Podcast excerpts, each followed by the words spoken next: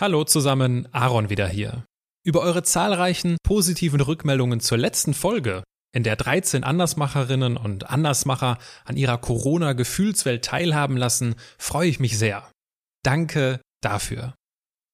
Es scheint mir, dass Hoffnung und Zuversicht inmitten des medialen Monsuns guttun. Und deswegen habe ich meinen heutigen Gesprächspartner auch ein zweites Mal in den Podcast eingeladen. Mit dem Philosophen, Theologen und Musiker Dr. Johannes Hartl spreche ich heute darüber, was er aus seiner Quarantänezeit gelernt hat. Wie wir in den dunklen Stunden des Lebens trotzdem Licht finden und warum sein Album aus dem letzten Jahr ein idealer Impulsgeber für häusliche Isolation ist. Wie wir in Wüsten wachsen. Viel Spaß beim Zuhören und bleibt bitte gesund. Menschen und Marken, die in keine Schublade passen. Inspiration für Leben und Karriere. Das ist der Andersmacher Podcast mit Wirtschaftswissenschaftler, Model und Berater Dr. Aaron Brückner.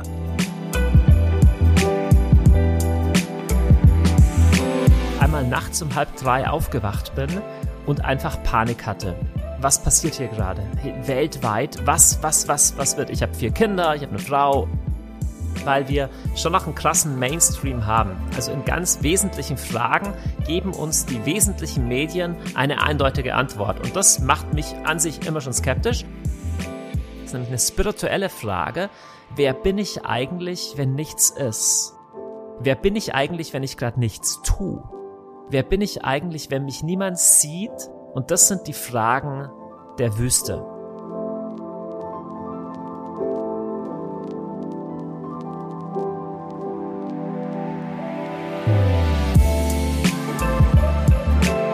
Johannes, äh, herzlich willkommen wieder in meinem Podcast. Äh, wenn ich das richtig sehe, ich habe mir gerade noch einen Screenshot davon gemacht, bevor ich mein Handy ausgeschaltet habe. Wenn man jetzt sagen würde, ab 20.000 Followern ist man bei Instagram ein Instagram-Influencer, das würde ja bedeuten, dass du seit neuestem ein Influencer bist. Ja, und ich bin ja erstaunt, dass Influencer immer noch einen guten Ruf hat. Das ist ja eigentlich eine Epidemie gewesen vor 100 Jahren, aber grundsätzlich ja, jetzt über 20.000, das stimmt. Ja. Für die Menschen, die, die dich nicht kennen, warum folgen dir denn so viele Menschen? Ich glaube, weil ich eine Mischung verkörpere, die es nicht immer gibt. Das ist eine Mischung von Nachdenken, von Ästhetik, von Glauben und trotzdem von praktischer Lebensgestaltung. Und für die Menschen, die das interessiert, die dazu mehr erfahren möchten, den empfehle ich natürlich eine sehr beliebte Folge meines Podcasts. Das ist die Folge 36, da warst du schon zu Gast. Und äh, darin haben wir nämlich über äh, unter anderem auch über die Themen gesprochen, die du jetzt schon angerissen hast. Ich habe mir das nochmal hier notiert. Äh, wir haben über Wissenschaft geredet, über Glaube, über Geld, über Karriere und natürlich katholische Priester. Und ich habe in meinen Notizen geschaut, dass wir bei unserem Gespräch gar nicht zu allen Themen gekommen sind. Ich hatte mir nämlich noch, ich hatte mir nämlich noch ein Thema aufgeschrieben und zwar hatte ich mir aufgeschrieben, die, die Aussage, die ich schon häufig gehört habe, du sicherlich auch, wenn Gott gerecht, liebevoll und allmächtig ist, warum lässt er Leid zu? Hm. Und das ist eine, eine alte und im Angesichts der, der Corona-Krise eine ganz aktuelle Frage, über die ich heute gerne mit dir einfach ausführlicher sprechen möchte, unter anderem. Und Jetzt bin ich kein Mediziner und du bist auch kein Virologe. Deswegen gibt es nichts naheliegenderes, als dass wir uns darüber unterhalten, wie denn so die aktuelle Situation ist. Wie schätzt du denn, wie schätzt du denn ganz persönlich die, die aktuelle Situation ein? Am 26. März übrigens, heute. Also ich habe bisschen eine persönliche Erfahrung gemacht mit Corona und deswegen stimme ich erstmal nicht jenen zu, die sagen, ja, das ist nur gehypt, das ist nur eine, nur eine leichte Grippe. Das glaube ich nicht. Ich bin mir persönlich nicht ganz sicher, ob der extreme Shutdown, den wir jetzt gerade versuchen, in einem Verhältnis steht zu dem gesamtwirtschaftlichen oder auch vielleicht psychologischen Schaden, der dadurch verursacht wird. Und ich persönlich bin aber tendenziell optimistisch. Ich glaube, die Menschheit hat jede Menge ganz schön krasse Krisen schon bewältigt und ich glaube, dass wir diese Krise auch bewältigen werden und dass es nicht Jahre dauern wird, sondern Wochen und Monate. Und ich glaube, dass ein gesamtwirtschaftlicher Schaden durchaus groß sein wird, aber dass wir insgesamt gestärkt und auch mit ein paar neuen Tools aus dieser Krise hervorgehen können. Du hast es angesprochen, du bist in Berührung gekommen mit, äh, mit Corona. Inwiefern? Ich habe auf einer großen Konferenz gesprochen im Februar, so mit 10.000 Leuten. Und ich bin noch, ich bin weggefahren von zu Hause und damals haben Leute noch nicht so viel von Corona gesprochen, aber meine Frau, die ist ziemlich medienaffin und beim Abschied hat sie noch gesagt, aber nicht, dass du dir Corona einschnappst. Und ich habe gesagt, Schatz, die Wahrscheinlichkeit ist so mikroklein, dass ich überhaupt jemandem begegne, der Corona hat. Das kannst du einfach vergessen. Und tatsächlich war aber unter den 25 Referenten von diesen 10.000 Konferenz eine Person, die Corona hatte. Und ich habe mich in einem Raum mit dieser Person aufgehalten, zum Glück nur relativ kurz, weil ich nämlich zu spät gekommen bin. Das war das Referentendinner. Und am nächsten Tag bekamen alle Referenten einen Anruf, dass man sich sofort zu versammeln habe. Und das Gesundheitsamt hat uns Referenten alle in eine Quarantäne gepackt. Ich selber bin nicht krank geworden, musste aber durch so eine soziale Isolation und Quarantäne gehen, schon Ende Februar. Und leider sind tatsächlich ein paar andere erkrankt. Wie gesagt, ich nicht. Aber deswegen hat das alles so, sowohl Quarantäne und Isolation als auch Corona selber hat einen relativ persönlichen Touch für mich. Das hat es übrigens auf eine der Titel oder der Schlagzeilen der FAZ gebracht. Ich lese genau. mal FAZ Online und äh, wie hieß die Konferenz? Das ist die Willow Creek oder so heißt ja, die, ne? Genau, es war eine Leiterkonferenz, ja. Du warst dann in Quarantäne und da du, das haben wir ja ganz am Anfang schon festgestellt, du bist ja Influencer. Und zum Glück, zum Glück in, diesen, in dieser Hinsicht habe ich niemanden geinfluenced. So, ja. Aber, Aber als, als, was man als Influencer ja beherrscht, ist einfach äh, das Thema Content. Und du hast ein Video darüber erstellt, äh, was du quasi in dieser Quarantäne gelernt hast und du gibst ja. anderen Leuten 20 Quarantäne-Tipps, kann man sich bei dir auf deinem Instagram-Kanal Instagram oder auf dem, auf dem, auf eurem YouTube-Kanal vom Gebetshaus in Augsburg anschauen. Da sind ganz viele wichtige Punkte dabei und da sind so, ich nenne es mal die, so die Klassiker, ne, hab eine Routine, beweg dich, äh, les was Gutes und so weiter und so fort. Ich würde aber trotzdem gern den ein oder anderen Punkt separat herausgreifen, weil den fand ich dann doch anders. Ein Punkt hieß, lebe genau einen Tag. Was meinst du damit?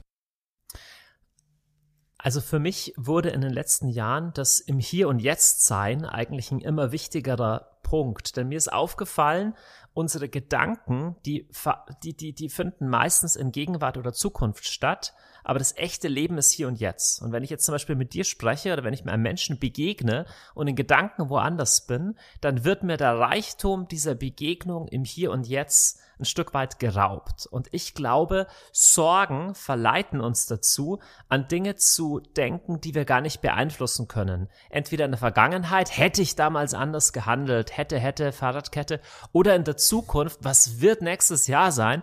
Und dieses Starren auf Dinge, die wir nicht beeinflussen können, lähmen uns, lähmt uns im Hier und Jetzt. Und deswegen glaube ich, dass auch bei der aktuellen Epidemie, bei der aktuellen Krise uns diese Gedanken, diese Horrorszenarien wenig bringen, weil die Wahrheit ist, meistens tritt weder das maximale Horrorszenario ein, noch das absolut naive Wunderbar-Szenario. So, wir wachen morgen auf und es gibt einen Impfstoff und alles ist vorbei. Die Wahrheit ist wahrscheinlich irgendwo dazwischen und das Nachdenken über diese Szenarien hilft uns relativ wenig und das, was aber maximal viel hilft, ist eine Konzentration auf das Hier und Jetzt und auf den heutigen Tag. Man hat das einfach auch herausgefunden, dass Menschen, die durch die extremsten Sachen gegangen sind, Einzelhaft, Folter, Kriege, so überlebt haben, dass sie gesagt haben, ich versuche diesen einen einzigen Tag zu überleben. Denn das ist überwältigend, darüber nachzudenken, wie soll das noch weitergehen? Was wird in ein paar Monaten sein? Was wird in ein paar Jahren sein? Ja, absolut. Äh, Finde find ich einen super Punkt. Äh, gibt's sogar im sogar im Sport. Äh, ich erinnere mich, ich komme aus dem Radsport. Ich erinnere mich an die äh, goldene Zeiten von von Jan Ulrich und äh, da gab's diese ganz äh, markante Geschichte, wo es nach Alp d'Huez hochgeht. Und Alp d'Huez hat, glaube ich, 21 Kehren, ist ein sauschwieriger oh. Anstieg. Und äh, sein einer der Helfer von Jan Ulrich, äh, und das wurde dieser berühmte Satz, quäl dich, du Sau, äh, schrie er ihm zu. Und der Udo Bölz wurde irgendwann mal ge gefragt, wie ist das denn, Alp d'Huez hochzufahren? Und er sagte, ich fahre nicht Alp d'Huez hoch, ich fahre immer die nächste Kehre hoch. Ja. Und das ist, das ist ja quasi vergleichbar. Ne? Also immer den Fokus auf das, was, was jetzt gerade dran ist. Und jetzt gerade ist halt heute Donnerstag, der 26. März dran und nicht Freitag, der 27. Ja, und erstaunlicherweise findet man im Hier und Jetzt in der Regel die Kraft, die Energie, das Hier und Jetzt zu bewältigen. Und das, was uns die Kraft raubt, ist meistens gar nicht das Problem, das jetzt akut da ist oder die Gefühle, die jetzt akut da sind, sondern die Gedanken an die Gefühle und die Probleme, die in der Zukunft kommen könnten. Das ist das, was wirklich lernt bleibt. Deswegen ein weiterer Punkt, den du den Menschen mit auf den Weg gibst, ein weiterer Quarantänetipp. Traue deinen eigenen Gedanken nicht, wenn es in dir tobt. Ja. Vielleicht kannst du das kurz ausführen. Also ich bin ehrlich gesagt zu diesem Gedanken gekommen, als ich vor einiger Zeit, das war schon am Anfang von dieser Corona-Geschichte, einmal nachts um halb drei aufgewacht bin und einfach Panik hatte. Ich weiß nicht, ob das manche von den Zuhörern jetzt auch schon mal hatten. Auf einmal diese Gedanken, Mist, was passiert hier gerade weltweit? Was, was, was, was wird? Ich habe vier Kinder, ich habe eine Frau und so weiter. Und ich habe nur gemerkt, dass meine Gedanken irgendwie crazy waren. Und irgendwann konnte ich wieder einschlafen. Und am nächsten Morgen konnte ich viel klarer sehen. Also oft denkt man tagsüber auch anders als nachts. Und ich habe mir nur gedacht, hey Mist, wenn ich jetzt nachts eine Entscheidung getroffen hätte, wenn ich eine E-Mail geschrieben hätte, wenn ich irgendwas gemacht hätte, das wäre nichts Ordentliches geworden. Ich konnte meinen Gedanken die mir in der Nacht so plausibel erschienen, letztendlich nicht trauen, weil sie aus der Panik geboren waren. Und auch das trifft auf ganz viele Lebensbereiche zu. In absoluten Momenten von Panik sollte man keine Entscheidungen treffen. Absolute Momente von Panik sind keine guten Gedanken, es sind keine guten Momente zum Denken. Deswegen trau deinen eigenen Gedanken nicht immer über den Weg, besonders dann nicht, wenn du gerade von Panik motiviert bist. Ein anderer Punkt, du sagst, äh, diese Zeit wird enden und du wirst sagen, dass sie nicht nutzlos war. Also der konstruktive Blick auf äh, die eher negative aktuelle Zeit. Wie hast du denn, wie hast du denn deine Quarantäne genutzt? Also erstmal ganz kurz zu dem, zu, dem, zu dem Punkt noch. Intuitiv ist es ja so, wenn wir zurückblicken auf unser Leben, sagen fast die meisten Menschen, es war eine furchtbare Zeit, aber ich habe viel drin gelernt, daraus gelernt. Und oft sagen Menschen sogar, ich habe sogar eine Studie gesehen, dass sogar Vietnam-Soldaten, die in Kriegsgefangenschaft waren, im Rückblick häufig sagen, es war eine prägende und wichtige Zeit für mich. So. Und für mich die Quarantänezeit, ich muss sagen, ich habe, also erstmal, was ich daraus gelernt habe, ist, ich bin neu dankbar geworden für vieles, was ich normalerweise so für selbstverständlich erachte. Und ich habe die Zeit so genutzt, wie ich in diesen 20 Tipps auch beschrieben habe. Also ich habe mir eine Reihe von Klassikern, eine Reihe von schwierigen Büchern vorgenommen, zu denen ich sonst nicht so schnell komme. Ich habe mir Quality-Zeit mit paar Freunden ausgemacht, auch tatsächlich an Skype. Einmal haben am Abend eine Flasche Champagner aufgemacht und Skype echt einen schönen Abend gehabt mit jemand, den ich schon eine Zeit lang nicht mehr gesehen hatte. Und ich habe mir ein paar kreative Sachen vorgenommen, die ich, äh, die ich schon lange tun wollte und habe mir selber so eine tägliche Struktur gebaut und damit bin ich relativ gut gefahren. Hast du dich denn dabei ertappt bei diesem so, jetzt, jetzt lasse ich mich erstmal ein bisschen gehen. Ich habe ja, die Ausrede ist ja da. Auf jeden Fall. Also ich habe ich hab mich bei zwei Sachen ganz stark ertappt. Beim ersten einfach bei übermäßigen Medienkonsum. Und da habe ich gemerkt, es mhm. tut mir überhaupt nicht gut. Ich weiß nicht, woran das liegt, aber ich merke, Lesen macht mich glücklich und Medienkonsum raubt mir eher Kraft. Also Lesen als Buch lesen, meine ich jetzt. Und da musste ich mich konditionieren. Und dann natürlich das Zweite habe ich sowieso gemerkt, sozusagen, ob ich jetzt um sieben aufstehe oder um acht oder um neun und ob ich nicht kann auch gleich vormittags mal mit Netflix starten oder so. Also natürlich diese Tendenz, oder es ist alles egal, es ist egal, was ich mir heute anziehe. Und das sind alles Dinge, glaube ich, die der Viktor Frankl bezeichnet als Aufgeberitis, wo er sagt, in Extremsituationen, ich meine, er kommt natürlich aus den extremsten Situationen, die man sich vorstellen kann im KZ oder in Kriegsgefangenschaft. Er schreibt, die, die sich hängen haben lassen, die gesagt haben, ah, ich habe keine Lust mehr zu kämpfen, ich habe keine Lust mehr aufzustehen, die waren innerhalb von 48 Stunden tot. Jetzt, es wird mhm. bei uns in der Quarantäne nicht gleich passieren, dass wir in 48 Stunden tot sind, aber ich sag mal andersrum, es aktiviert Lebenskräfte, auch kreative Resilienz, wenn wir uns nicht hängen lassen, sondern uns selber auch eine Struktur geben. Aber ich fand es selber nicht nur einfach. Ja, ich habe äh ich habe mir das jetzt auch ganz bewusst gesagt und habe gesagt, okay, alles klar, das ist jetzt mm, alles nicht so positiv, wie sich das entwickelt. Auch geschäftlich ist das nicht so easy, weil viele Sachen einfach abgesagt werden oder nicht möglich sind. Und ich habe jetzt angefangen, konzeptionell an meinem nächsten Buch zu arbeiten. Ja. Und das ist etwas, wenn, wenn ich das mache, und das ist, glaube ich, das, was du meinst mit dieser kreativen Arbeit, wenn ich das jetzt intensiv mache, dann kann ich ohne Problem auf diese Zeit zurückblicken und sagen, ich habe das Beste daraus gemacht. Ich habe die ja. Zeit genutzt. Also das ist grundsätzlich dieser Perspektivenwechsel. Ich glaube, äh, in jeder Lebenssituation, wenn wir nicht die Frage stellen, oh, wie gemein ist das, warum passiert mir das, sondern immer die Frage, was kann meine produktive Antwort drauf sein. Ist nicht so leicht, wenn man durch schweres Leid geht. Das, da redet ja. man sich so leicht, wenn man nicht durch finanzielle oder gesundheitliche massive Schwierigkeiten geht. Aber grundsätzlich, wenn man diesen Shift hinbekommt, das glaube ich, ist fast die wichtigste Bewältigungsstrategie im Leiden überhaupt. Und da gibt's ja diesen einen, ich weiß nicht, ich glaube, es war Winston Churchill, der das gesagt hat, if you're going through hell, keep going. Genau. Klingt super, äh, ist aber am Ende des Tages auch einfach ein äh, sehr weiser Spruch. Und du sagst in einem, du hast einen, du hast einen Vortrag äh, über Krisenbewältigen äh, gehalten und den, den werde ich auch verlinken, den findet man bei YouTube. Und äh, du sagst über dein eigenes Leben, dass du eher weniger Krisen erlebt hast, ähm, dafür hast du aber mit vielen Menschen Kontakt gehabt und mit vielen Menschen gesprochen, die halt durch unmenschliche Krisen gegangen sind und diese nicht nur erlebt, sondern auch überlebt haben. If you're going through hell, keep going. Durch welches dieser Schicksale, durch welchen dieser Menschen, an die du dort denkst, wenn du von diesen Schicksalen sprichst, von diesen Krisen, die die gemeistert haben, durch welches Schicksal hast du am meisten über das Leben gelernt? Also zunächst möchte ich sagen, ich, ich kokettiere da immer ungern mit eigenem Leiden, aber es ist nicht so, dass ich selber noch nie irgendwas erlebt hätte. Wir haben, wir haben ein Kind verloren, ich habe meinen besten Freund mal verloren und schon ein paar echt äh, sehr schmerzhafte Sachen im Leben auch erlebt. Aber wenn ich von den Menschen, ich, also ich denke, ich denke konkret an, an vier Personen, einer war in zwei Konzentrationslagern, eine alte Frau war im Gulag äh, zur Zeit des Stalinismus in Russland. Mein Großvater war fünf Jahre im Krieg und meine Großmutter hat 42 Bombennächte überlebt. Von wem ich am meisten gelernt habe, ähm, ich, ich würde fast sogar sagen, die alte Frau, deren Vater vor ihren Augen ähm, erschossen wurde von, von Kommunisten und die danach deportiert wurde ins Gulag jahrelang. Also die habe ich erst kennengelernt, da hat sie schon in Deutschland gelebt, die war Russlanddeutsche und das war einfach eine Frau, die nicht gebrochen war. Also die, die eine Summe von Leiden erlebt haben, Vertreibung, Hunger, alles, was man sich vorstellen kann, jahrelang, ist einfach, einfach menschenmäßig nicht vorstellbar, aber die aufrecht da durchgegangen ist. Und die hat mich wirklich beeindruckt. Was ist das, was den Unterschied ausmacht? Was ist, was, wo kommt dieser Unterschied her, dass manche Menschen daran zerbrechen und manche Menschen es ja fast schon noch stärker macht? Mir fallen zwei Sachen ein oder ich könnte zwei Sachen zitieren.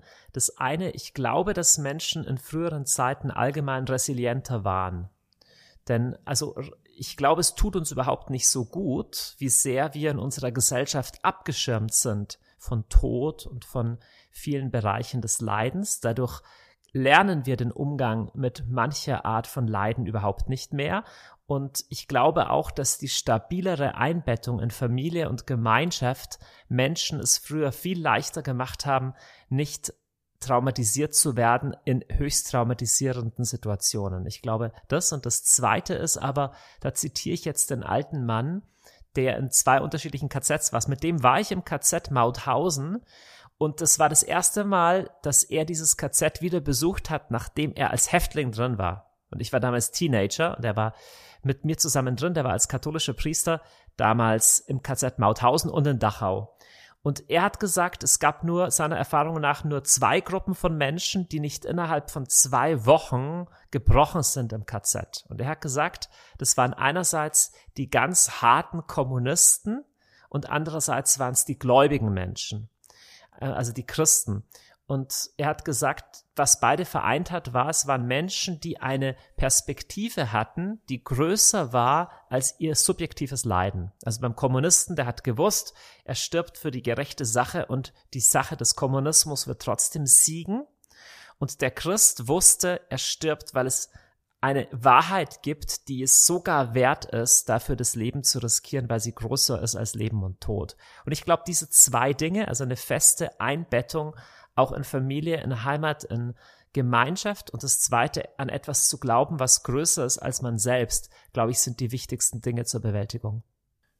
Jetzt ist es ja so, dass, und da komme ich jetzt auf den, jetzt knüpfe ich an das, an das Thema an, was wir in unserem allerersten Gespräch nicht aufgreifen konnten, dieses Thema, ja, wenn Gott so gut wäre, würde es doch dieses Leid nicht geben. Das ist ja ein, ja, ein sehr häufiges äh, Argument von, von Menschen, die sich schwer damit tun, an, an Gott zu glauben, dass sie sich das in dieser Form nicht erklären können. Und ich glaube, es gibt viele Menschen, die Dinge erleben, wo das irgendwie auch nachvollziehbar ist, dass dieser Vorwurf kommuniziert wird äh, an Gott. Was entgegnest du diesen Menschen? Also erstmal entgegne ich gar nicht so viel, weil oft ist es wirklich aus so leidvollen Situationen geboren, dass es einfach wie ein Hohn ist, wenn man sagte, ja, es gibt trotzdem das Gute und so. Also diese Antwort auf das Leiden muss jeder Mensch selber finden. Und es ist äh, fast so wie was, äh, fast wie eine Vergewaltigung, eines Leiden von jemandem so reinzugrätschen mit einer simplen Lösungsantwort. Was mir auffällt ist, extremes Leiden treibt Menschen bei weitem nicht immer weg von dem Glauben an Gott, eher im Gegenteil. Also deswegen, äh, ich bin mir gar nicht so sicher, ob das so ist, dass Menschen, die durch extremes Leid gehen, darin gar keinen Sinn erkennen können. So, das möchte ich nicht zu, nicht, mir nicht anmaßen. Aber auf einer tieferen Ebene kann man natürlich schon die Frage stellen, okay, im Kleinen machen wir Erfahrungen, dass wir durch Leiden gehen und im Rückblick erkennen, es hatte trotzdem einen Sinn. Oder ein ganz banales Bild, ne? Der Himmel ist bewölkt und regnerisch, aber wenn man im Flugzeug durchfliegt, sieht man, dass oben die, die Sonne immer noch scheint, obwohl man sie von unten nicht sehen konnte. Manchmal erlebt man im Leben solche Phasen. Und jetzt können wir natürlich das Leben als Ganzes nicht überblicken, aber meine Frage ist, ist eine Perspektive denkbar, die von oben auf das Leid der Welt blickt und sagt, es war auf einer tieferen Weise trotzdem alles sinnvoll. Und ich sage als Philosoph oder als Theologe, natürlich ist das möglich. Also das klingt halt wie ein Hohn, wenn jemand gerade durch Leiden geht, dass man sagt, das macht alles einen Sinn, weil das Leiden hat auch diesen Schrei des Sinnlosen, dieses, hey, das ist einfach, das ist einfach nicht gut. Das Leiden ist auch im theologischen Verständnis nicht von Gott gemacht. Das Leiden ist ein, ein, sozusagen ein Fehler in der Matrix. Das ist ein, Riss im Gesamtding. Es ist nicht, dass, nicht, dass Gott Freude daran hatte, dass Menschen gequält werden, sondern es geht ein Riss durch die ganze Schöpfung.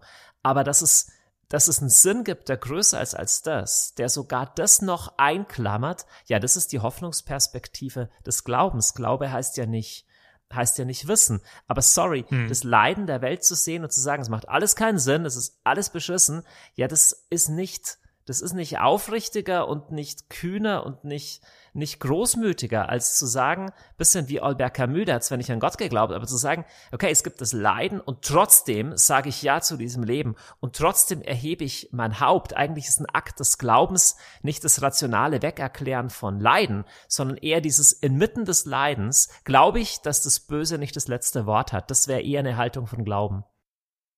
Wo kommt das denn her, diese ja, diese erste Assoziation, ja, wenn man an Gott glaubt, dann, dann glaubt man daran, dass irgendwie, ja, Gott ist gut und alles wird gut und alles ist immer gut, was ja nicht so stimmt und so auch nicht in der Bibel steht. Ich glaube, das ist einfach eine naive Übertragung eines naiven Vater- oder Mutterbildes.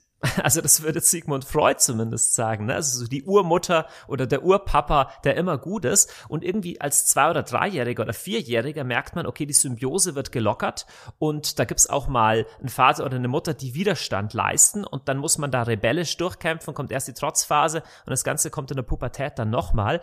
Ich glaube, dass der religiöse Glauben von manchen Menschen auch auf so einem naiven Baby-Ding stehen geblieben ist. Und dann kann ich Atheisten verstehen, die sagen, ja, das ist naiv, darauf habe ich keinen Bock. Aber das ist kein reifer Glaube. Also es gibt ja schon in den, in den jüdischen Schriften im Alten Testament das Buch Hiob, wo einer durch massives Leiden geht. Und dann kommen die ganzen Theologen und sagen, ja, das hat alles einen Sinn und wahrscheinlich hast du gesündigt und deswegen ist es eine Strafe. So, am Schluss ist das alles Quatsch. Es ist alles Quatsch, sondern am Schluss hat dieser Hiob eine Erfahrung mit Gott und der erklärt ihm gar nichts. Gott erklärt ihm gar nichts sondern im Licht dieser Erfahrung äh, kann er auf einmal akzeptieren, dass es Dinge gibt, die größer ist als er selbst. Und das ist das, was mich so nervt, auch an den ganzen Theodizee-Geschichten zu sagen, okay, wenn wir Gott nicht verstehen, wenn das in unseren Augen keinen Sinn macht, dann kann es keinen guten Gott geben. Ja, okay, also dann kann es halt nur keinen Gott geben, der, der den, den Außenumfang hat des Innenumfangs deines Kopfes. Also das heißt ja, das passt halt nicht in deine Kategorien hinein, aber das beweist ja erstmal noch gar nichts.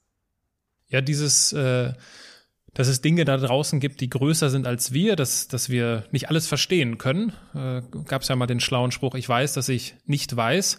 Ähm, passt ja auch ganz gut äh, zur aktuellen Situation.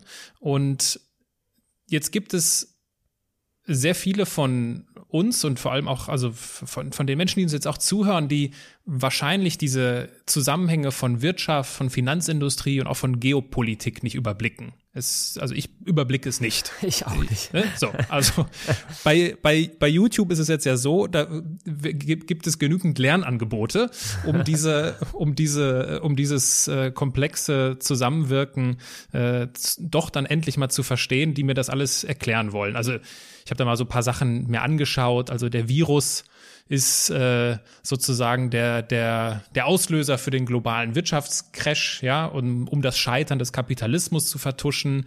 Corona gibt's jetzt, um das Bargeld abzuschaffen. Corona gibt es, um damit wir alle gechippt werden und so weiter und so fort. Wie verläuft denn für dich persönlich, Johannes, die Grenze zwischen ich laufe mit wachen Augen durchs Leben und ich schließe jetzt mal meine Augen, weil ich werde die Wahrheit in Anführungsstrichen sowieso nie herausfinden.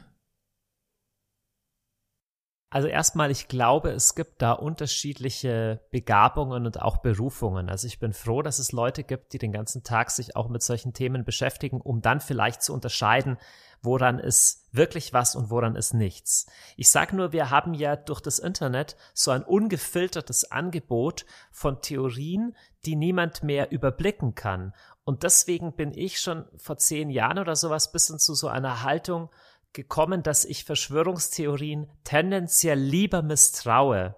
Also allein, auch vor dem Internet schon, allein was ich in, meinem, in meinen Lebensjahren an falschen Alarmismen schon erlebt habe, das ist schon bemerkenswert. Ich mache mal ein Beispiel. Wir hatten einen Erdkundelehrer, als 1992 beim ersten Golfkrieg die Ölquellen brannten. Der eine oder andere war da vielleicht schon auf der Welt. Da gab es eine unglaubliche Rauchentwicklung und unser Erdkundelehrer hat uns gelehrt, also durch die Erdrotation wird diese Erdölrauchwolke jetzt um die ganze Welt ziehen und wird die Ozonschicht weltweit aufreißen und das wird zu einem massiven Artensterben führen. Das war 92.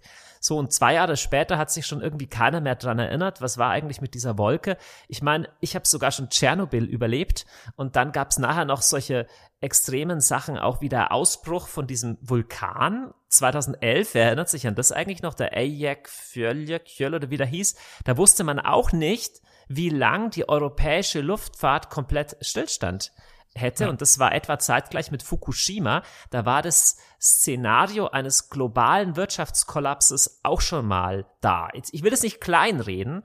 Ich sag nur, ich, ich persönlich will meine Perspektive und mein Herz ein bisschen davor hüten, weil ich davor, dafür schon zu viel gesehen habe.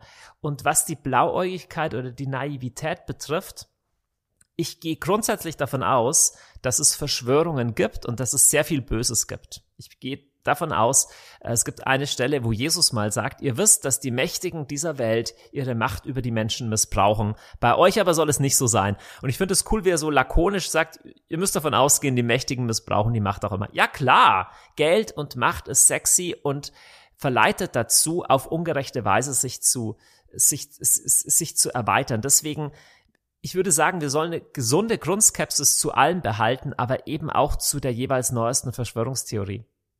Ja, das ist halt leicht gesagt. Ne? Ja. Also dann, dann findet man irgendwo ein Video. Also ich, ich muss da, ich spreche da von mir. Ne? Dann gucke ich mir irgendein Video an und denke mir so, oh ja, das ist ja mal hier kritisch. Und ich achte dann auch auf so Sachen wie, ich gucke mir dann immer an, wo kommt derjenige her. Und also mir sind so die, die, ja, so eine biografische Glaubwürdigkeit ist mir wichtig. Nur weil irgendjemand irgendwas behauptet, das kann ich schnell ignorieren. Aber es gibt ja Leute mit wirklich Sachverstand, die einfach eine andere Meinung vertreten, wo ich dann sage, oh, da werde ich hellhörig, das höre ich mir mal an. Und dann kommt man halt schnell in so ein ja, wie heißt es, so, so ein Rabbit Hole, ne? Dann guckst du dir das eine an und dann hat YouTube natürlich schon direkt verstanden, was du jetzt magst und zeigt dir schon das nächste Video an. Und äh, ich, ich stelle dann irgendwann fest, äh, ich komme dann immer irgendwann zu dem Punkt, dass ich sage, okay, ist ja nett, netter Versuch von mir, aber ich werde es nicht herausfinden können. Ich kann mir jetzt 5000 Videos angucken, ich kann 10.000 Bücher lesen, ich kann die super Recherche anstellen. Ich werde es nicht herausfinden können. Und deswegen, dieser Gedanke gelingt mir dann irgendwann zu sagen, ich mache jetzt einen Cut. Das bringt mir nichts mehr. Also der Punkt ist vor allem, was bringt es? Also ich, ich glaube schon, dass es nicht verkehrt ist, auch manchmal sogenannte alternative Medien oder sowas zu konsumieren, weil wir schon noch einen krassen Mainstream haben. Also in ganz wesentlichen Fragen geben uns die wesentlichen Medien eine eindeutige Antwort. Und das macht mich an sich immer schon skeptisch. Und immer parallel noch was anderes zu hören oder zu konsumieren, finde ich auch nicht verkehrt. Aber am Ende des Tages stellt sich immer eine Frage, was kann ich wirklich beeinflussen? Ne? Aus all den Dingen, die mich interessieren, kann ich ja nur einen kleinen Bruchteil beeinflussen. Und da kommen wir auf auf eher Fragen eines nachhaltigen Lebensstils. Also zum Beispiel, äh, wie weise ist es denn, zum Beispiel mein gesamtes Geld, äh, also keine Ahnung, nur in Aktien zu haben? Das ist wahrscheinlich unweise. Wahrscheinlich ist es weise, mit seinem Geld so umzugehen, dass man das irgendwie auf verschiedene kleine Portionchen verteilt hat. Wahrscheinlich ist es, äh, ist es nicht weise, so zu leben, dass alles in meinem Leben wegbricht, wenn eine Sache wegbricht. Also ich glaube letztendlich, dass es auch bei diesen 20 Corona-Tipps um eine Frage geht, wie kann ich in mir selber ein Leben kultivieren, was nicht von jedem kleinsten Windhauch umgeweht werden kann. Und ich glaube, wenn uns das gelingt, können wir auch gelassener auf mögliche Verschwörungstheorien blicken, auch wenn sie recht haben eben. Ja, wer weiß. ja. Äh, was uns vielleicht dann auch äh, leichter fällt, ist, äh, ist es gelassener mit solchen Krisen umzugehen. Und ich, also ich persönlich bin davon überzeugt, dass die eigentliche Krise noch kommt. Also mhm. das ist jetzt alles der, der Anfang und die, die eigentlichen wirtschaftlichen Konsequenzen vor allem, die kommen danach. Du vergleichst in deinem Vortrag über, über das Bewältigen von Krisen Krisen mit Wüsten. Ja. Jetzt ist es so, dass in der Bibel passieren ja gerade in Wüsten immer sehr besondere, sehr entscheidende Dinge. Was ist denn das Besondere an Krisen beziehungsweise an Wüsten? Also an Wüsten ist das Besondere erstmal, dass man nur von dem lebt, was man mit, mitgebracht hat. Ne? Also man findet, das Essen liegt nicht auf der Straße, sondern erste Frage ist, habe ich in der Vergangenheit einen Lebensstil kultiviert, wo ich was an Reserve mitbringe oder bin ich ohne Krise auch schon im roten Bereich? So.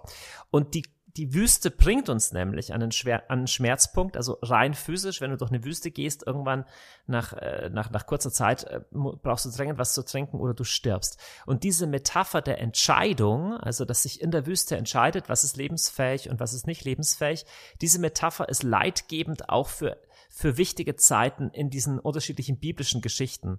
Also das Volk Israel und dann auch Jesus und so weiter, die werden in die Wüste geführt und da ist letztendlich die Frage, auf was ist dein Leben wirklich gebaut? Was ist dir wirklich wichtig und ist es lebensfähig?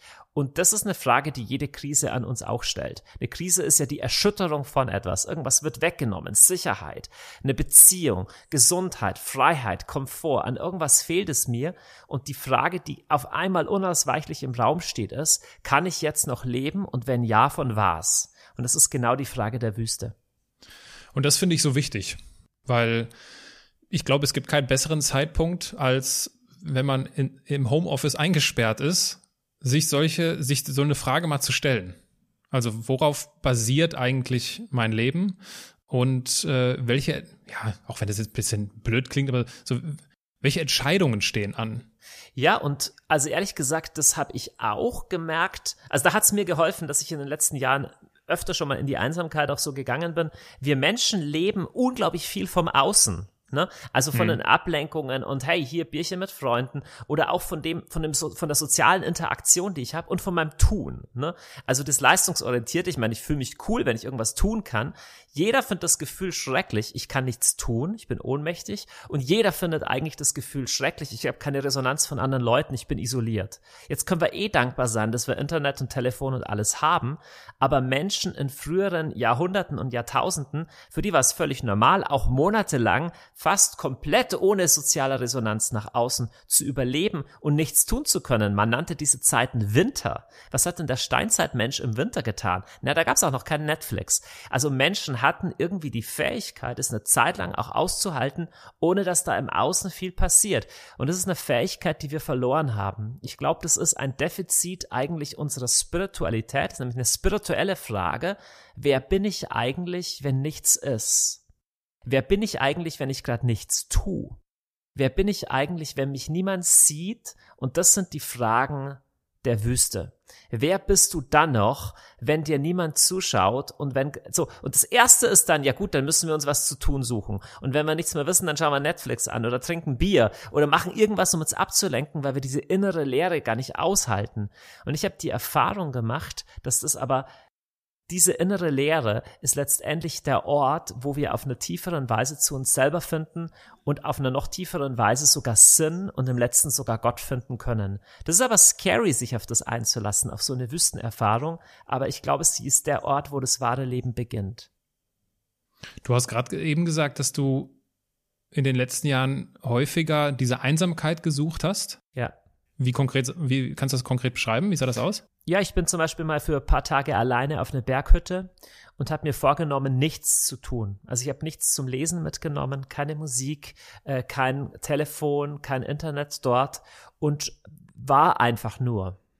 Und das war erstmal eine sehr ungewohnte Erfahrung, weil ich erstmal gemerkt habe, das fühlt sich an wie ins Nichts stürzen. Ja, aber es ist eine Erfahrung, die dann, ich kann es schwer in Worte fassen, wenn man das nie erlebt hat, die sich dann wie von innen heraus öffnet, wo ein Reichtum darin ist. Oder ich habe mir letztes Jahr auch mal vier Monate genommen, wo ich auf Social Media komplett verzichtet habe und keine Vorträge gehalten habe. Ich habe normal reise ich 100 oder 120 Tage im Jahr und das war zwar nicht eine komplette Einsamkeit, aber es war auch der Verzicht von einer Resonanz im Außen. Und so habe ich ähnliche Sachen gemacht. Manchmal, manchmal war es auch einfach nur für zwei Wochen in Urlaub das Handy nicht mitzunehmen oder für einige Stunden im Wald alleine nichts mitzunehmen. Aber so die Stille zu suchen und die Einsamkeit zu suchen, glaube ich, ist eine der Dinge, die unsere Seele gesund halten. Die Firma Nike oder Nike, wie auch immer man es ausspricht, äh, hat dafür in ihrer Welt ihre Worte gefunden. Und zwar haben die vor kurzem so ein, so ein Ad geschaltet, wo es jetzt darum ging, ne, wir bleiben alle zu Hause und uh, stay at home. Und sie schreiben, if you ever dreamed of playing for millions around the world, now is your chance. Play inside. Play for the world. Mhm. Das fand ich super schön. Ich meine, ja. auch nicht ohne Grund haben das, keine Ahnung, die ganzen äh, Ambassador hier, Cristiano Ronaldo und so haben das auch gepostet.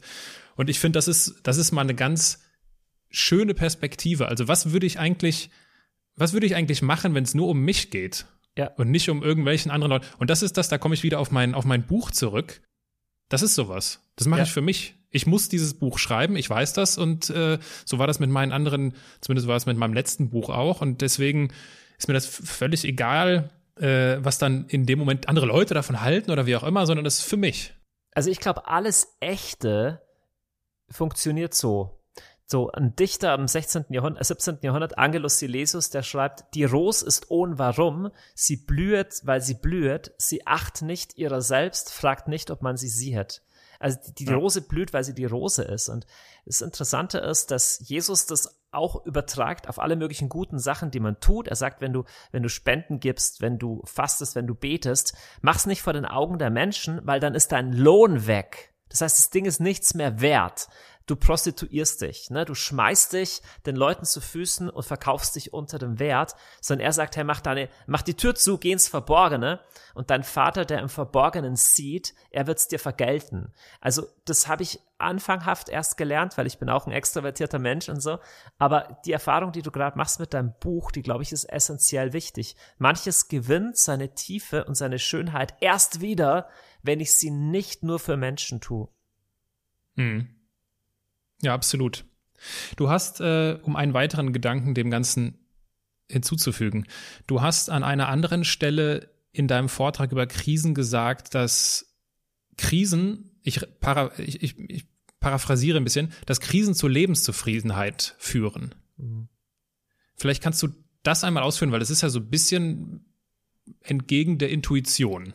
Ja, Also das ist erstmal einfach eine statistische Erkenntnis, wen die Originalstudie interessiert. Ich habe das aus dem Buch Wenn unser Leben aus den Fugen gerät von Josef Pieper, glaube ich, heißt er, oder Georg Pieper.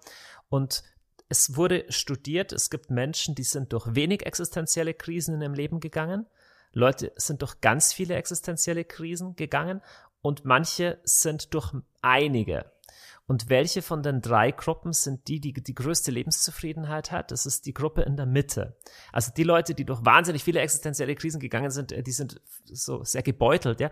Aber Leute, die wenig existenzielle Lebenskrisen erlebt haben, haben auch wenig Resilienz, weniger Resilienz, weniger Dankbarkeit und weniger Lebenszufriedenheit. Es ist fast wie, als wären wir evolutionär oder wie man auch immer sich das im Menschen vorstellt, einfach nicht dafür gebaut, so ähnlich wie unsere Muskeln nicht dafür gebaut sind, nie mit Widerstand zu tun zu haben, sondern im Gegenteil, sie, sie sind dafür gemacht, Widerstand zu haben. Wir leben überhaupt nicht gesund, wenn wir allen Widerstand und allem Schmerz aus dem Weg gehen. So ähnlich scheint es mit unserer Seele auch zu sein. Sie ist eigentlich dafür gemacht, manche Krisen auch zu überwältigen, um zu einer größeren Resilienz und auch zu einer größeren Zufriedenheit durchzudringen. Und das finde ich eine schöne Hoffnungsperspektive. Absolut. Was würdest du denn, und ich meine, ich, ich habe immer so ein bisschen das Gefühl, dass äh, wenn man oder wenn wir wenn wir uns jetzt darüber unterhalten und das Ganze hat ja den Sinn Menschen Hoffnung und Zuversicht zu schenken, das einfach auf die Ohren, äh, weil ich glaube, da gibt's es gibt viele Menschen da draußen, die keine Ahnung, die stehen vor Umsatzeinbrüchen, die stehen ja. vor Kurzarbeit, die stehen Wahnsinn. davor, ihren Arbeitsplatz zu verlieren. Ähm, was würdest du was rufst du diesen Menschen zu? Was rufst du jemandem zu, der uns jetzt zuhört und gerade ziemlich tief in der Scheiße steckt? Ich würde erstmal sagen, ähm, ich habe keine Ahnung, wodurch du gehst und ich maße mir nicht an, dich zu belehren. Weil nichts ist bescheuerter wie das Gefühl, jemand hat keine Ahnung, von was er spricht und kommt dann noch irgendwie da groß als Prediger daher. Erstmal, ich habe keine Ahnung, durch was du gehst. Erstens. Zweitens, ich habe wahnsinnig viel Mitgefühl mit dem. Ich würde, wenn du jetzt hier wärst, würde ich einfach nur zuhören und anbieten, keine Ahnung, dich in Arm zu nehmen, für dich zu beten, weil einfach mir geht's persönlich nah. Und das Dritte, was ich aber einfach nur sagen würde, wäre, diese Krise wird trotzdem vergehen, sie ist trotzdem nicht das Letzte und es wird trotzdem irgendwelche Dinge geben, die du jetzt tun kannst. Die kannst du jetzt vielleicht noch nicht sehen, aber jede Krise lässt einen erstmal so fühlen wie das Kaninchen vor der Schlange, so eine Überwältigung. Und das ist auch okay, das mal die ersten Tage zu spüren. Aber dann würde ich dich gerne auch an der Hand nehmen und sagen, bitte lass erstarre nicht jetzt in der erstarre nicht in dem, sondern fang an, Fragen zu stellen, was sind kleine Dinge, für die du Verantwortung übernehmen kannst. Und wenn ich dein Freund wäre und dich kennen würde, würde ich dir gern persönlich dabei helfen. Und ich wünsche dir gute Freunde, die mit dir durch dieses Tal durchgehen.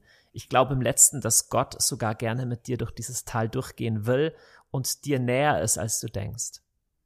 Jetzt stehst du vor der Herausforderung, dass du die meisten Zuhörer wahrscheinlich nicht persönlich kennst. äh, gleichwohl gibt es die Möglichkeit, dass du ein Teil äh, ihres Alltages wirst, und zwar über Musik. Du hast ein, äh, ein neues Album, ich glaube, es war im Ende letzten Jahres, ne? Ja. Ende letzten Jahres, Habitare Secum. äh, ich musste das recherchieren, ich hatte natürlich keine Ahnung und äh, habe herausgefunden, es ist ein, ein Ausdruck der christlichen Spirit Spiritualität, aber du darfst uns jetzt natürlich ganz persönlich terminologisch einmal aufklären. Ja, es ist tatsächlich sogar ein philosophischer Ausdruck, der erstmal gar nicht christlich war, sondern eher aus der Stoa kommt. Habitare heißt wohnen und Secum bei sich selbst. Und ich wusste, als wir das Album letztes Jahr aufgenommen haben, nicht, wie relevant ein paar Monate später das Thema werden würde, bei sich selber zu wohnen oder alleine ja, zu wohnen. Also die Idee ist in der Antike und dann auch äh, bei den christlichen Mönchen war es ein Ideal, dass man bei sich selber wohnen kann. Und ich fand die Vorstellung toll, also nicht nur überall rumzufliegen, sondern bei sich selbst zu Hause zu sein. Und das ist ein Album, das ein guter Freund von mir, der Christian Heidenbauer, der in der Band von Michael Patrick Kelly spielt, also ein ganz toller E-Gitarrist, und ich am Klavier einen Raum aus Musik äh, gestaltet haben, wo man innerlich einfach ankommen kann. Es ist eine Musik, von der wir glauben, dass sie nicht so sehr den Kopf anspricht oder nur die Ästhetik, sondern direkt auf so eine Herzens- und Bauchebene geht und einlädt, bei sich selber zu wohnen und nach Hause zu kommen. Wenn ich es richtig gehört habe, gibt es kein Lied mit Gesang. Richtig, das ist, äh, das ist rein ein, ein, ein, ein Raum aus Klang und die Lieder haben auch keine Bedeutung oder so, sondern es sind einfach eher Farben. Okay, äh, dann ist meine Lieblingsfarbe Marana. Okay, okay, schön. Dies, also würde ich sagen dunkelblau. Dunkelblau. Ja. Boah, ja, das, ich finde ich, ich finde das eine schöne, einen schönen Ausdruck, müsste ich mir Gedanken machen, welche Farbe hat. Oh, ich weiß es nicht. Schwierig zu sagen. Auf jeden Fall be begleitet mich dieses Lied. Das Ach, ist schön. so circa, ist ja so circa 15 Minuten. Ja. Äh, und das begleitet mich schon seit, seit vielen Wochen. Das hat mich auch, das hat mich auch in meiner, äh, in meinem Winteraufenthalt in der Schweiz äh, mhm. intensiv begleitet. Und das ist 15 Minuten, das ist so, äh, das ist eine gute Meditationslänge bei mir. Ja. Und ich meditiere nicht immer mit Musik, aber wenn, dann habe ich festgestellt, dass dieses Lied, auch weil es so zwei Kapitel hat, ja. äh, das passt einfach super. Also es begleitet mich seit einigen Wochen. Vielen lieben Dank äh, dafür. Ähm, wenn du, wenn du jetzt so auf das Jahr 2020 blickst, Johannes, das ganze Jahr hat ja begonnen bei euch mit der Mehr-Konferenz. Äh, was ist denn so euer Fazit gewesen aus der Mehr? Die Mehr, da ging es um heile Beziehung. Und zwar heile Beziehung zu sich selbst, zu anderen und zu Gott. Und es war ein Fest von Beziehung. Also ich glaube, das Thema war Colors of Hope. Ich glaube, dass sie eine Konferenz war, die uns vorbereitet hat auf dieses schwierige Jahr 2020. Weil das, was durch alle Krisen trägt, sind Beziehungen. Ähm, zum einen die Beziehung zu Gott, zum anderen, wir merken das ganz praktisch, in der Krise rücken Menschen zusammen und auf einmal werden Beziehungen auch viel wichtiger. Und dann in dieser Situation von Quarantäne, glaube ich, dürfen wir auch neu lernen, es mit uns selber auszuhalten. Also die Beziehung mit uns selbst. Und die Mehr hat uns mit ganz viel Hoffnung und Freude erfüllt und das können wir jetzt gut brauchen. Ich werde, äh, ich gehe davon aus, dass es, gibt es schon ein Aftermovie? Äh, ja, es gibt schon ein Aftermovie, ja. Den werde ich dann verlinken. Äh, dann habe ich mir den nämlich noch gar nicht angeschaut. Und was die mehr ist, und für die, die sich jetzt fragen, hey, wovon reden die, äh, das lässt sich ganz schnell herausfinden. Und äh, wenn man das googelt, ich werde aber die entsprechenden Links auch unten reinpacken. Jetzt ist natürlich so ein Ausblick auf das Jahr 2020 etwas schwierig unter den aktuellen Gesichtspunkten. Was wären denn normalerweise deine Themen gewesen in diesem Jahr? Ähm, mich beschäftigt das Thema Ökologie des Herzens. Über das habe ich auf der Meer auch schon gesprochen und das, das verliert überhaupt nichts an Relevanz. Ganz im Gegenteil. Wir sprechen ganz viel und 2019 haben wir ganz viel gesprochen über die Ökologie speziell des Klimas. Und meine Frage ist, was braucht aber das menschliche Herz? Was braucht unsere Gesellschaft, um lebensfähig, um resilient und handlungsfähig zu bleiben für die kommenden Krisen? Und ich glaube, da sind wir mindestens so schlecht aufgestellt wie mit der Ökologie sonst. Das ist ein Thema, das wir noch wenig am, am, am, am Schirm haben und das Thema treibt mich sehr um. Und für mich hat die Ökologie des Herzens zu tun mit Verbundenheit, mit Sinn und mit Schönheit. Und äh, auch diesen Vortrag werde ich verlinken in den Show Notes. Können sich die, die sich dafür interessieren, anschauen. Die Ökologie des Herzens dauert, glaube ich, so circa eine Stunde, wenn ich das ja. richtig in Erinnerung, in richtig in Erinnerung habe. Stichwort Schönheit. Ihr veranstaltet eine Schönkonferenz normalerweise genau. im Juni schon, und jetzt schon zum zweiten Mal, ja. Schauen wir mal. Genau. Äh, genau, das, wir haben im Vorgespräch kurz darüber gesprochen. Das heißt, Stand jetzt, 26. März, ist, äh, findet es statt, aber ihr seid euch ehrlich gesagt nicht ganz so sicher, ne? Wir, wir sind 50-50, aber ehrlich gesagt, ich, ich bin entspannt. Also da habe ich irgendwie dieses lockere Gottvertrauen. Wenn es jetzt diesmal nicht stattfinden kann, dann halt nicht. Aber grundsätzlich, das Thema wollen wir weiter verfolgen. Äh, der Untertitel heißt Make Reality Great Again. Also wir glauben, dass Schönheit und Kreativität uns helfen kann, wieder neu in Bezug zum Echten und zum Wahren, zum Authentischen Physischen und zum Realen zu bekommen, das scheint mir in einem Zeitalter der digitalen Virtualität eigentlich wichtig. Was mir sehr wichtig erscheint, ist, dass ich dann doch so ein wenig meiner Podcast-Gesprächsstruktur treu bleibe und deswegen gibt es auch zum Ende dieses Gespräches Halbsätze und äh, sind natürlich andere als beim letzten Mal. Also du kennst das Spiel, ich beginne ich einen Satz, du beendest noch. ihn. Ja, sehr gut. Wenn ich beginne an mir zu zweifeln, dann trinke ich Champagner. In zwölf Monaten werden wir über Corona sagen, dass war eine harte, aber wichtige Lektion. Soziale Distanz, also das Social Distancing, hilft uns zu erkennen, wie wichtig soziale Nähe für uns ist. Instagram ist für mich Fluch und Segen zugleich. Wo ist der Fluch? zu viel. es wird dir wahrscheinlich dadurch, dadurch, dass du jetzt ja als Influencer komplett durchstartest, äh, es wird dir immer schwieriger wahrscheinlich fallen, wenn du in deine Phasen der Einsamkeit gehst. Äh, das stimmt. Da, ja. das, das so auszuschalten, ne? Also. Ja, ja, aber es war kein Halbsatz mehr. Das stimmt. ich muss dir aber ein Kompliment machen. Du beherrschst, also du hast aber ein Talent darin, diese, diese Art von echtem Content. Ne? Also bestes Beispiel letztens, als das Gebetshaus geschlossen werden musste, bist du durch die, bist du durch die Räume gegangen und hast die Räume gefilmt. ja, genau. Das ist aus Content-Sicht ist das einfach extrem äh, smart, weil es spontan ist, weil es Mehrwert bringt äh, und weil es einfach äh, weil es einfach echt ist. Also von daher, du, du machst einen sehr guten Job in den, in den, Sozi in den sozialen Medien. Äh, Johannes, das letzte Wort gehört dir, ein, ein letztes Wort im, im Kontext dieser, dieser Sonderfolge im Zeichen Corona. Hör nicht auf zu feiern. Lass uns auf das Schöne, das Gute und das Wahre blicken in dem, was hier und jetzt ist. Also ich habe mich heute Abend wieder zu einem Skype-Abend mit einem guten Kumpel und einer Flasche Champagner verabredet. Wer weiß, was morgen bringt. Morgen können wir tot sein, mit und ohne Corona.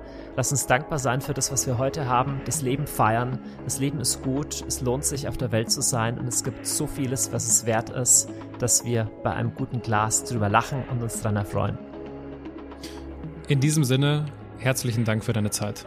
Danke dir, Aaron.